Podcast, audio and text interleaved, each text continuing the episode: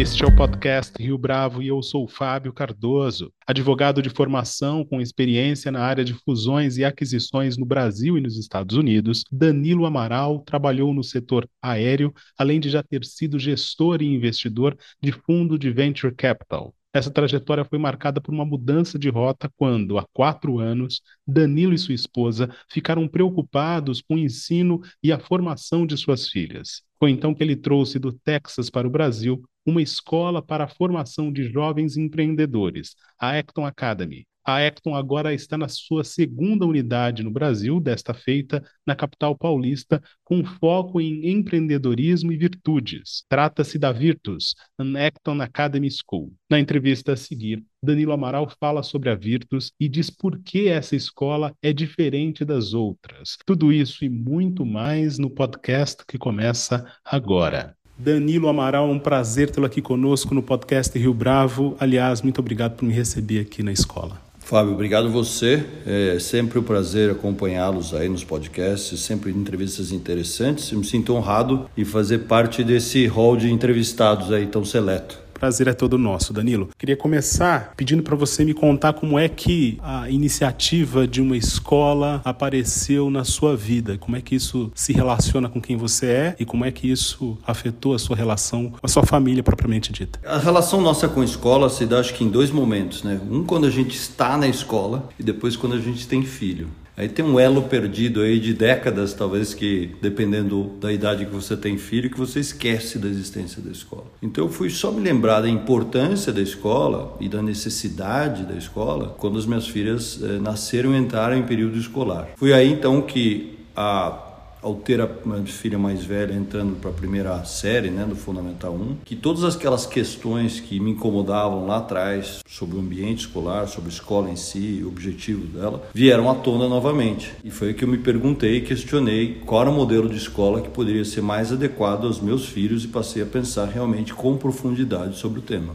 O modelo de escola que hoje ainda é vigente não te parecia adequado para sua filha naquela época? Eu me lembro de ser um quando eu vou dar décadas atrás, né, dar um passo atrás, eu nasci no interior de São Paulo, Piracicaba, e passei a infância até os 17 anos lá. E me lembro claramente de cabular as aulas para ir para casa para estudar. Então era uma situação curiosa que meu pai me pegava em casa às vezes lá e falou: "O que você está fazendo aqui?" Eu estava estudando temas que me interessavam. E naquela época, nos anos 80, você tinha dois, três repositórios de informação e conhecimento. Um era o teu professor, o outro talvez fosse a enciclopédia britânica ou Barça em casa, e outros era o teu pai, amigo do seu pai, as pessoas que culturalmente você tinha uma admiração. Naquela época tinha o lançamento da, da uma coleção famosa da Abril, que era coleção Os Pensadores. Eu adorava aquilo e comprava todos aqueles livros e falava, por que, que eu não posso ler isso dentro do ambiente escolar? Né? Por que, que a escola não se apropria de tanto conhecimento, tanta beleza, é, e eu tenho que ler no meu spare time aí, né?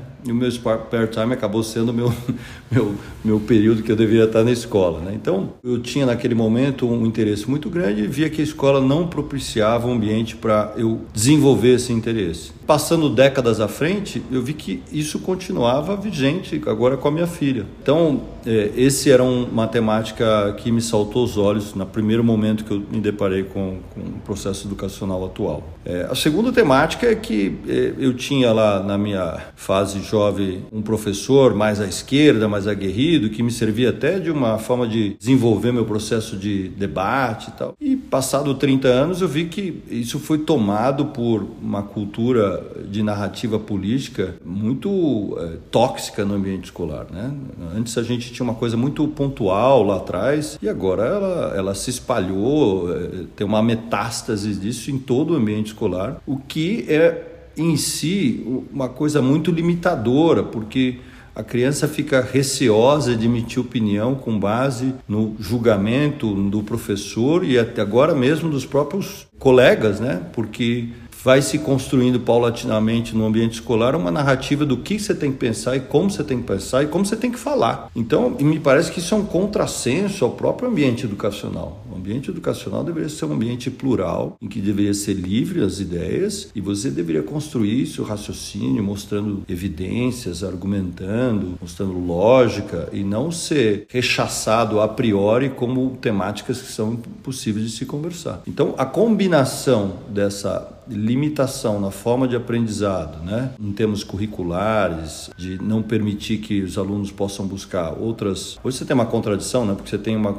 quantidade de informação que abunda e, ao mesmo tempo, você tem um limitador né, no termo de busca dessa, dessas informações pelo próprio currículo que é formatado. Então, isso de um lado e do outro essa, essa questão ideológica que é muito ruim. Essa foi a minha busca é, inicial por conta de bom, como é que a gente resolve isso. E como é que a Acton Academy entra ou começa a fazer parte da sua história, especificamente em termos de, poxa, este pode ser um lugar ou esta pode ser uma alternativa? Diante dessa situação que me apresentou, né, e a, e a minha preocupação com as minhas filhas, primeiro o impulso natural é, foi falar, bom, vamos fazer homeschooling com elas. Havia já um debate alguns anos atrás dessa houve, houve até por conta desses ambientes políticos houve já uma, uma, um início de debate sobre a questão de homeschooling no Brasil. Então eu sabia que homeschooling era proibido e eu fui encontrar maneiras de, né, legalmente era proibido fazer aqui no Brasil, acho que ainda é. Eu fui encontrar maneiras de como é que eu poderia educá-las, né, fazendo homeschooling. Fui atrás de uma série de materiais. É, foi o primeiro momento que eu tive em contato até com o professor lá da Nadaline, que tinha um site interessante, como educar meu filho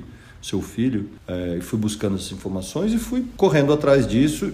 Naturalmente, eu comecei a buscar é, essas informações no exterior. E pensando já, bom, Onde é que eu vou colocar minhas filhas numa escola que realmente sinta que elas possam realmente passar por um processo, processo educacional pleno, né? Também me deparei que o problema do homeschooling também você limita o aspecto socioemocional, né? O sócio, social da criança, né? Então não era uma solução mais perfeita, fora que o fato que realmente você tem que se dedicar a fazer isso, né? E aí eu fui conhecendo pessoas que faziam homeschooling e fui me deparando com uma questão muito interessante. As pessoas que tinham mais sucesso sucesso no homeschooling são aquelas que incorporavam a educação para a criança de uma forma mais plena possível. O que significa dizer isso? Que era não é só uma questão acadêmica, mas fazer a criança participar da vida civil dos pais. Então, uma coisa bem prosaica. O pai ia ao supermercado, levava a criança, fazia ela olhar o preço das coisas e estabelecer, olha, então custou isso, deu um total, olha quanto a gente está gastando por mês no supermercado, quanto isso contribui para as despesas da família. Então, é, vai no despachante e explica para ela, né, olha, estamos aqui no despachante, precisa tirar um documento, por quê? Ah, porque exige. Então, assim, aí deixando a criança, sabe aquela coisa da criança fala assim, mas por quê? Mas por quê? Mas por quê? Foram respondendo os porquês. Se tem uma coisa bela na infância, ela, essa indagação, essa curiosidade. Nós não podemos limitar isso, não, temos que exponenciar isso. Né? Então eu vi que existia, por parte das pessoas que faziam homeschooling, uma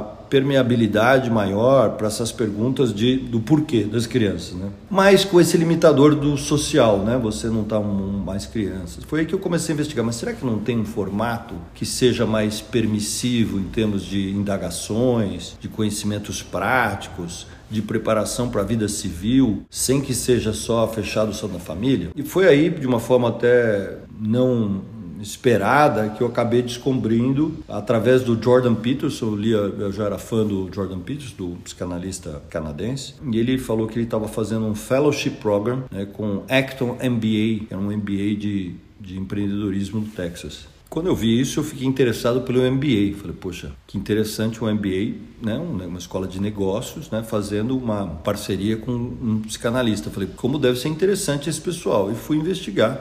Descobri que era um MBA que tinha uma reputação lá nos Estados Unidos, porque é um MBA voltado muito para empreendedorismo. E ao buscar isso, me entusiasmei até para fazer um MBA. Fui até começar a fazer um processo de, embora eu já tivesse um pouco mais velho, falando, pô, tô um pouco velho fazendo fazer MBA, mas fiquei interessado. Foi aí que eu descobri que o, o fundador do MBA tinha montado escolas junto com a esposa dele para formar jovens empreendedores e com aspectos virtuosos de, de relação, né?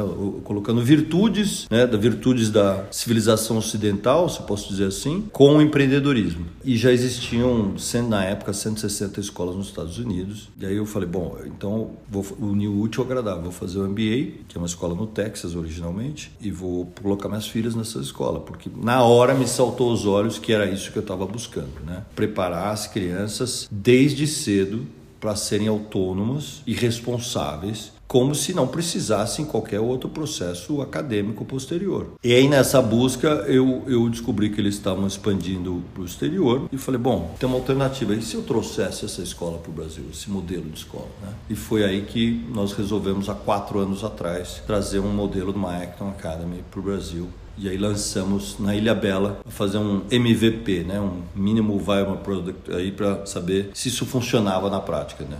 Coloquei minhas filhas como cobaia. No que essa iniciativa da Acton Academy difere dessa escola tradicional, sobretudo nos pontos que te incomodavam em relação à curiosidade ou de desenvolvimento do aluno para além das questões ou das amarras do currículo, ou mesmo até da abordagem muitas vezes ideologizada uhum. dos professores, do conteúdo que é ensinado? Olha, tudo começa com uma pergunta né, de um velho proposition. Eu trabalhei muitos anos com Venture Capital, a gente sempre, quais eram os melhores pitches de startup? Eram sempre aqueles que colocavam o problema com muita clareza, né? Acho que tem uma frase, não sei se é do Weinstein, que é um A problem well stated is a problem half solved. Eu não sei se ele falou isso, mas é uma boa frase. Então você tem que ter clareza no problema, né? Então eu acho que a pergunta foi: como é que a gente pode preparar as crianças para que elas não necessitem ir para uma faculdade? Ou melhor, que a faculdade possa estar na equação dessa criança, mas não seja, não seja um pré-requisito. Então acho que essa foi uma pergunta inicial. E a outra fala assim: como é que eu posso realmente não atrapalhar um processo de reflexão impondo certos dogmas? Então acho que esses são os dois problemas, né? Não impor dogmas e esquecer, não se focar, não focar no, processo vestibular. Com isso, o universo se expandiu. Então dá para a gente aprender e fazer várias coisas, né? Então, o que, que poderia dizer dessa escola? Né? Agora a gente tá, tem uma escola que está há quatro anos rodando Ilha Bela. Estamos agora em, em, em agosto abrindo a Virtus, a Nacton Academy School, aqui em São Paulo, no Jardim Europa. E essa escola tem por objetivo, durante todo esse processo que vai dos três anos até o final do ensino médio, é desenvolver nessas crianças três aspectos. A gente fala de três pilares, né? Learn to be, learn to do, learn to learn. E sobre, né, no, guarda-chuva conceitual desse aspecto, cabe aqui uma, uma colocação que é: nós partimos de um pressuposto que toda criança está no seu hero's journey. Se pudesse falar assim, a 10 mil pés de altura, o que, que é, são as escolas Virtus, as escolas Acton. Todas essas crianças estão na sua jornada do herói, ou seja, todos vão enfrentar dificuldades na vida, todos vão ter seus desafios individuais. Não importa se um é rico ou é pobre, ou se o outro tem facilidade nessa matéria, naquela, todo mundo vai na sua jornada, na sua vida, enfrentar desafios que são absolutamente individuais. E eles não são menores ou maiores, eles são importantes para aquela criança. Então, é, se a gente partir de um pressuposto que estamos no, no Jornada do Herói, nós partimos de um pressuposto que nós vamos ter desejos, frustrações, quedas, vontade de desistir, vamos ter que usar perseverança, vamos ter medo, vamos ter desafios que quase parecer, podem parecer intransponíveis, mas se a gente imaginar que nós somos heróis também, é, que nós podemos superar, essa jornada se torna mais interessante e talvez mais exitosa. Né? Então a gente está assim, um plano conceitual trabalhando com a jornada do herói. Aí um pouco mais abaixo nesses três pilares: learn to be, learn to do, learn to learn. O que, que significa isso? Learn to be, ela compreende alguns aspectos. Um, todo mundo foi abençoado com um talento que é só seu. É a essência do individualismo, no sentido mais virtuoso da palavra. Todo mundo veio com algum gift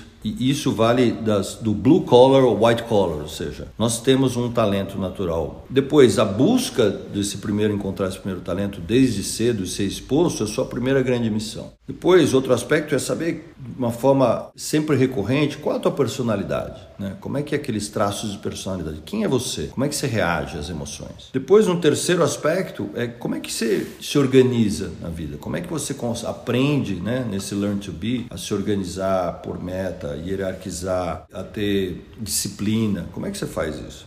E finalmente, como é que você consegue conviver em grupo, né, civilizadamente? Se você souber quais são os seus talentos naturais, você souber se organizar, se você souber conviver em grupo e se você souber saber quem é sua quem é a sua persona, você já está ao menos é, checando pontos fundamentais para ter uma, um indivíduo mais grounded, né? Então esse é o aspecto do learn to be. Depois o segundo aspecto desse pilar é esse learn to do. Tudo que é feito na escola é feito, feito de uma forma prática, por várias razões. Primeiro, porque você aguça a curiosidade da criança. Né? Uma coisa é você ter uma aula de química, biologia, de física, outra coisa é você construir uma horta, você montar uma maquete de engenharia ou você fazer uma aula de química que na verdade é uma preparação culinária explicando como as coisas funcionam. Então, se você vê o aspecto teórico sendo aplicado, isso te aguça a curiosidade, né, de um lado. Você retém a informação com muito mais facilidade, porque isso fica, solidifica na sua cabeça. Você trabalhar dentro disso no aspecto de projeto faz com que você trabalhe, com, trabalhe em equipe, com priorizando tarefas, então tem um outro aspecto aí que é envolvido. Então, o Learn to Do é, é uma das pilares aqui da escola. E o terceiro, o Learn to Learn. Ou seja, no universo, lá nos anos 80, em Piracicaba, você falava muito lá, né? Eu lembro muito desse debate na sociedade, que era um debate de democratizar o acesso à informação. Né? Você se lembra disso? Lembro. Se em algum momento nos últimos anos você ouviu democratizar o acesso à informação, sumiu essa, essa expressão. Porque a informação está aí. Agora a gente precisa descobrir o que é verdade e o que é narrativa. Né? Então a nossa preocupação maior hoje é o, no diante dessa miríade informacional, né? dessa coisa assim que cai por todos os lados, como é que a gente hierarquiza essas informações? Onde é que a gente busca as fontes mais críveis?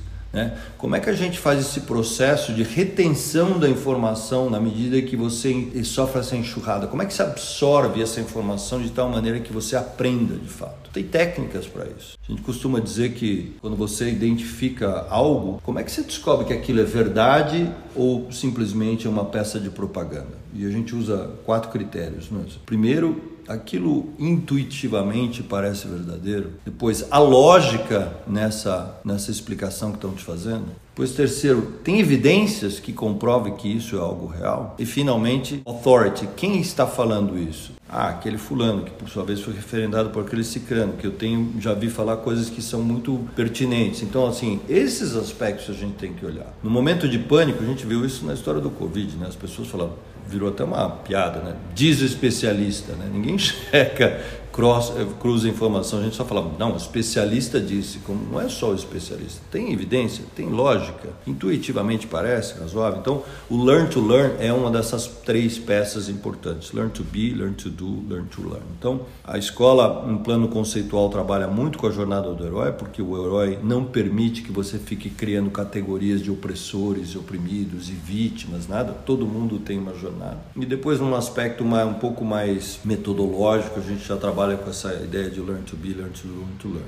Isso já descendo um pouco no dia a dia da escola, né? Você me contou também, Danilo, eh, nos bastidores dessa entrevista, antes da gente começar a gravar, que existe também um nível metodológico bastante calcado numa das principais educadoras lá no início do século XX. Como é que isso se alinha a esses valores que você mencionou para mim? A Virtus, né, a nossa escola e que, que é um dos modelos é, da Acton Academy, elas todas derivam no plano conceitual do método Montessori, né? E o método Montessori, criado pela Maria Montessori, italiana do início do século XX, é um método genial no aspecto de que faz com que as crianças, elas desde cedo possam é, criar autonomia e responsabilidade. A grande sacada da, da Maria Montessori, que era uma médica, que observava muito, outro dia até falei isso né, para o meu médico, Dr. Zebalos. Zebalos fala muito isso, né? Nas, nas entrevistas dele, ele falou assim: somos médicos, nós temos, vamos observar a realidade, né? E depois e tirar conclusões. Então, ela observava como as crianças aprendiam de fato. Então, é uma teoria que não é uma teoria top-down, é uma teoria bottom-up. Ela fala: como é que eles aprendem? Eles aprendem fazendo assim, sabe? E a partir daí ela construiu um método que leva em consideração objetos, né?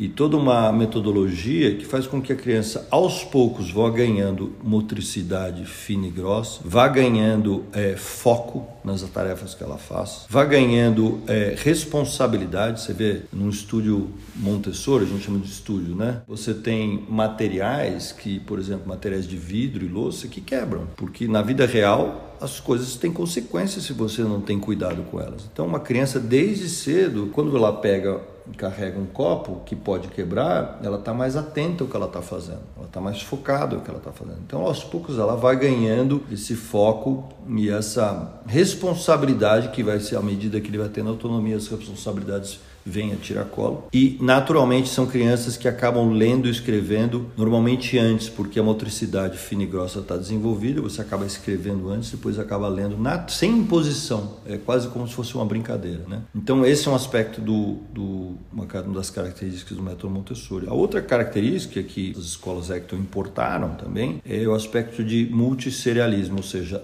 os estúdios, né, as salas de aulas, os grupos de, de as faixas etárias não são adstritas às séries, né? No ensino normal, numa escola normalmente, você coloca lá primeira série, segunda série, terceira série. Aqui a gente se apropriou desse aspecto do Montessori, que é você coloca em faixas de crescimento, né, da criança, em janelas de aprendizado, que chama, né? Janelas de aprendizado. Então, janela de aprendizado dos 3 aos 6, janela de aprendizado dos 6 aos 9, do 9 ao 12, que é um período que as crianças estão desenvolvendo mais ou menos nessa faixa algumas características inerentes àquele período, né? Aquele, aquela, aquela idade. Algumas desenvolvem, a vantagem disso também são várias, mas uma delas é: ninguém está no mesmo processo de amadurecimento na mesma idade, elas estão numa faixa etária. Então, se você coloca uma criança de 6, 7, 8 juntos, elas estão mais ou menos na mesma janela de aprendizado, algumas desenvolvendo mais rapidamente, outras pouco menos. E você tem a facilidade, a vantagem também que aquelas que estão desenvolvendo algumas habilidades com mais velocidade, elas podem no estúdio multisseriado acelerar. Outras que estão desenvolvendo com menos velocidade, elas têm tempo de catch up. Quando elas estão já no modelo full Virtus Acton, ela está lá, por exemplo, matemática. Ela tem um plano de estudos lá durante o início do ano. Se esse plano for atingido no meio do ano porque ela se interessou mais, porque ela tem mais habilidade, ela pode continuar para o ano seguinte. Então, um aluno que tivesse numa escola tradicional, ele teria que ficar stuck naquela idade. Aqui você pode acelerar. Então, o método Montessori é fascinante e o que uh, nós fizemos, Jeff e a Laura fizeram com a criação da das escolas Acton foi de se apropriar um pouco disso e transformar nisso, dar uma pegada muito mais, usar a tecnologia disponível e dar um, um spin de empreendedorismo. Desde os sete anos de idade, seis, sete anos de idade, a gente já vai desenvolvendo esse espírito mais empreendedor. Quando eu falo empreendedor, não necessariamente precisa ser de montar a sua própria empresa, né? mas saber fazer a sua autogestão de vida, dizer assim, saber para que caminho você está indo e criar uma independência, autonomia dentro disso. Você pode ser cantor, artista, não tem problema, mas você precisa saber gerir a tua vida. Eu ia te perguntar exatamente isso porque é, tem uma das palavras que são mais combatidas hoje no âmbito educacional, sem dúvida alguma, pelos especialistas ou por parte dos especialistas em educação, é a palavra empreendedorismo. Como é que você contempla essa leitura, levando em consideração esses valores que você citou? Bom, o resultado está aí, né? o resultado está aí. Você está combatendo o motor fundamental de uma sociedade que gera riqueza, você não pode.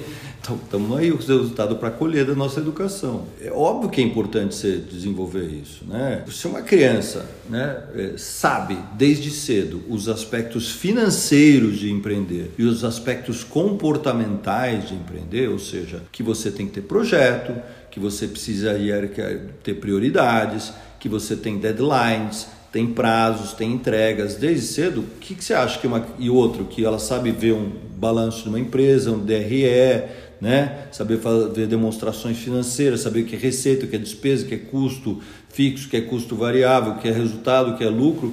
Qual criança você acha que vai estar mais preparado aos 17? Essa ou aquela ficou aprendendo que existem oprimidos, opressores e o universo é feito dessas contradições. Eu discordo veementemente. Eu acho que Imagina o seguinte, vamos colocar em outra forma. Se você como pai morrer, você vai querer o que com seus filhos? Que eles possam sobreviver à sua morte. Sobreviver à sua morte implica ter uma série de skills, né, de capacitações que possam enfrentar o dia a dia de uma vida civil. E uma delas, fundamental delas, não é só conviver, saber conviver em grupo, é saber gerir tua própria, teus próprios recursos ou criar receita para sua própria sobrevivência. Então, você não pode esperar que, puxa, vou esperar meu filho terminar a escola, montar a faculdade, ir fazer uma faculdade, pegar um emprego para depois descobrir o que ele quer na vida, para depois. Então, por isso que você tem jovens com 30 anos morando com os pais, porque aos 18 eles não são capazes de ter seu próprio cantinho, pagar suas próprias contas. Eu acho que nós temos que dar as ferramentas para que esses jovens possam já ter autonomia ao final dos 17, 18 anos e que se eventualmente tomar outro caminho por escolha, não por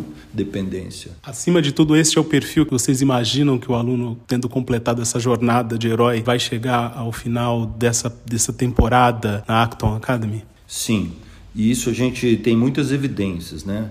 Eu tive algumas vezes lá em Austin, no Texas, e a gente vê uma coisa curiosa. Quando, à medida que os alunos vão ganhando idade e crescendo em independência e autonomia, o papel do professor qual chamamos de guide, vai fading out, né? Ele vai desaparecendo, né? Ele vai, ele vai perdendo a importância. Porque esse é o conceito realmente. Se você, criança, vai crescendo, vai amadurecendo, ela precisa cada vez menos de um tutor. Esse é o papel, papel também de nós como pais. Nós queremos o quê? Que nossos filhos não fiquem independentes de nós. Nós não queremos que eles criem independência emocional ou financeira. Nós queremos prepará-los para o mundo, né? Essa é a entrega verdadeira de um pai, de uma mãe. Olha, vai lá, faz, constrói sua vida, constrói sua história. Eu estou aqui se precisar, mas você pode, né? Então, quando você vai olhando nessas escolas, nosso modelo, são escolas que 14, 15, 15 anos, eh, o guia, que é o professor, nem está mais dentro da sala de aula praticamente. Ele está lá sentado separado. Eles já sabem que eles têm que trabalhar, eles mesmos se organizam, eles mesmos trabalham, eles mesmos desenvolvem. E outro aspecto interessante também é que todos eles nessa idade já fazem como parte do currículo escolar, fazem estágios profissionais. Então, eles, dentro do currículo escolar, eles faz, fazem passagem de ficar um, dois meses em estágios profissionais em profissões que eles possam ter interesse ou que parece que eles possam trabalhar no futuro. O que é uma grande vantagem, porque você não precisa ir lá depois, se você for seguir um caminho acadêmico, você não precisa ter a frustração de terminar uma faculdade e descobrir que não é isso que aquilo você conhece, queria. Né? Por que não testar já antes? Por que não participar já de um processo de trabalho normal numa empresa, em algo que te atraia? E já validar isso cedo? Porque a gente tem que esperar se descobrir na vida aos 35, 40, né? às vezes até mais, ou às vezes a gente que fala, putz, não era isso que eu queria ter feito. Então é importante que eles vão já tendo contato com isso. Né? Então essa, essa independência e autonomia vai sendo criada desde cedo e aí o papel dos guias, né? ele vai perdendo a relevância. E qual é o perfil desses guias ou professores? que vocês buscam para a Virtus, para a Acton Academy? Olha, são perfis eh, muito interessantes, né? Porque ao mesmo tempo que ele precisa ter uma titularidade para poder dar aula, eles são pessoas que não vieram do ambiente acadêmico propriamente, né? Elas foram se construindo através de outras profissões na vida e foram tendo outros interesses. Então, nós temos gente que trabalha conosco que foi ex-jogadora de vôlei profissional, um ex-marketing empresa grande e, e, e trabalhou em, em, navios da Disney, pessoas que é, montaram seus próprios negócios quebraram e depois remontaram de novo e foram aprendendo nesse curso da vida deles como tratar com business em si. Então, são perfis eh, muito mais de curiosos, apaixonados por educação e que encontram nesse ambiente nosso escolar uma possibilidade de, de aprenderem cada vez mais também. Eh, não são perfis muito lineares, né? É, são perfis um pouco diferenciados. Como é que essa estrutura da Virtus se adequa à estrutura do ensino? Porque, de certa forma, vocês fazem parte desse modelo, uhum. querendo uhum. ou não fazer parte, querendo revolucionar, ainda que seja esse modelo. Como é que fica essa adequação, essa acomodação, Danilo? Olha, é, na verdade, por, por mais estranho que pareça, assim, a BNCC, que são as normas curriculares do Brasil, elas exigem que você siga um determinado sílabus, mas ela não exige o formato e a maneira como você ensina. Então, por exemplo, nós fazemos história, história mundial, história do Brasil. Só que a forma como é feita muda completamente o resultado. Pegando esse exemplo de, a gente chama de história e, e de, tem um nome aqui que chama Civilization. Civilization, como é que é feito? Numa aula normal de história, numa escola, você tem um professor que dá aula expositiva, às vezes pede para você ler um texto, às vezes é um texto do resumo, do resumo, do resumo, e você pode estar envolvido nessa aula, prestando atenção ou pensando em qualquer outra coisa. Então você está passivo nesse processo de, de aprendizado. Como é que é feito aqui? Você tem que previamente ler um texto ou ver um vídeo ou a combinação de ambos. E durante a aula propriamente de, de história, de civilization, o professor é um guia que está só acompanhando. Os alunos sentam em roda e discutem quatro a cinco questões, a gente chama questões socráticas. Então são questões meio existenciais no sentido de se você fosse o imperador romano que estivesse lá, você teria feito isso ou aquilo. Por quê? Então eles têm que debater. Quando você coloca os alunos para debater, ele não pode estar não preparado, eles têm que estar preparados para debater. Isso implica que ele tem que fazer uma reflexão. Isso também implica que você não pode ficar fazendo revisionismo histórico à torta à direita. Você tem que falar: não, peraí, você está lá, está 40 graus, os caras estão te atacando, o que, que você faz? Então, eles debatem entre si, tem uma série de sistemas dentro da escola, então eles usam rules of engagement, são regras de engajamento, ou seja, para você debater, você não pode repetir pontos já feitos, você tem que ser conciso, você tem que mostrar evidência, etc., que eles aprendem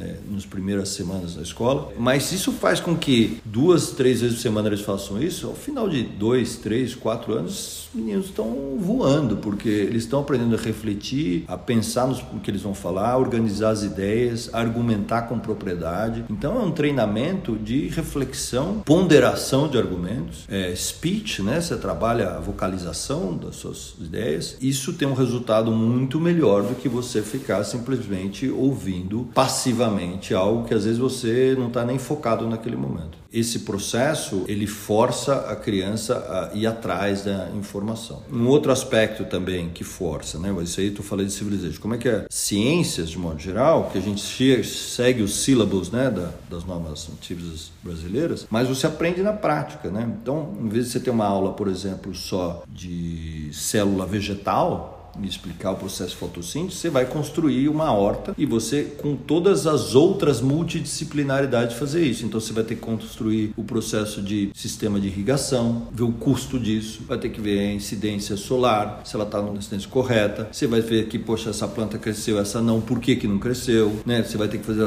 colocar o adubo, você vai ver por que, que o adubo funciona, por que não funciona, por que, que tem praga, não tem praga. Então, você, com uma temática, você pode aprender uma série de outras coisas. Então, você segue, mas você dá de forma diferente. Você vai seguindo o que se exige, mas ao aprendermos de forma diferente, isso se retém com muito mais propriedade na, no teu processo de educacional. Com essa agenda, Danilo, qual é o papel dos pais, mães, familiares em geral, em casa, para que é, esse processo tenha sentido, ele tenha efeito? É uma ótima pergunta. Na verdade, esse é o modelo que a gente gostaria que fosse para todos, mas não é, infelizmente. O primeiro, eu acho que assim, os pais têm que estar com aquela coisa do. Sabe aquele filme do Matrix? Tem o Neo, que ele olha assim para a Matrix e fala: tem alguma coisa errada? Né? Os pais precisam estar com essa, essa angústia de ver o processo educacional como um limitador. Né? Puxa, ele poderia, meu filho poderia estar mais preparado. Né? Primeiro, a gente precisa ter pais que já estejam com essa angústia. Segundo, pais que estejam dispostos e compreendam que as crianças precisam, para aprender, se expor a um certo sofrimento, uma certa frustração. Porque se você, na dúvida, na proteção, ficar protegendo o teu filho de qualquer frustração, você não está promovendo o crescimento verdadeiro. É, o Jordan Peterson fala muito isso, né? Essa questão da você deve permitir que seus filhos façam coisas perigosas com cuidado, é, se exponha com cuidado cuidado às coisas, atente atentamente. Né? Então, os pais precisam estar com esse mindset primeiro e depois incorporar um pouco isso na vida deles. Né? Eu mesmo passei por esse processo. Né? Assim, é, você acaba ficando socrático dentro de casa, exigindo certas coisas. Então, a gente pede que todos os pais façam pelo menos duas coisas. Uma, põe seu filho para dormir cedo. Três coisas. Façam ele fazer a mochila dele antes, ele se organizar e que eles façam a própria cama de manhã. Para você dar uma sensação da criança que ele pode fazer algo, que ele já é importante isso, para ele sentir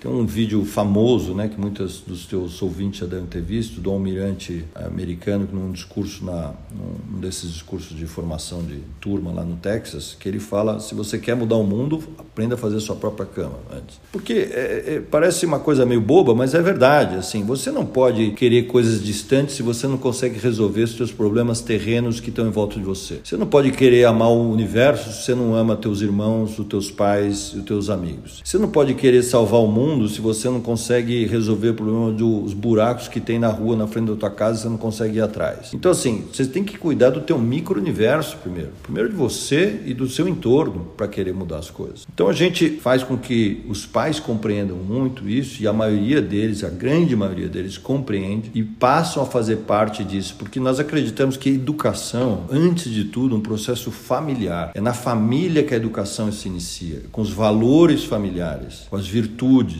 as virtudes cardeais sendo ensinada ali dentro de casa. A escola deve ter um papel de auxílio disso, de continuidade, e não do all the way around. Por isso que a gente precisa de famílias alinhadas que entendam que os princípios, as virtudes judaico-cristãs do Ocidente foram as grandes virtudes que construíram as nações aqui prósperas, que essas virtudes têm que ser ensinadas diariamente através do exemplo dos pais dentro de casa e que a escola vai ser um reforçador disso, um apoiador disso. Então, esse alinhamento de família, escola tem que estar tá muito claro, porque senão não funciona. O que às vezes a gente vê assim, o próprio dentro do seio familiar, pai e mãe não alinhados na educação dos filhos. Então, se você não dá o exemplo dentro de casa de tudo isso que a gente está falando, é difícil você exigir do seu filho. Mais difícil exigir da escola. A escola não vai corrigir o filho. A escola vai ser um apoiador. É, e as famílias que prosperam claramente nas escolas é, do modelo da Acton,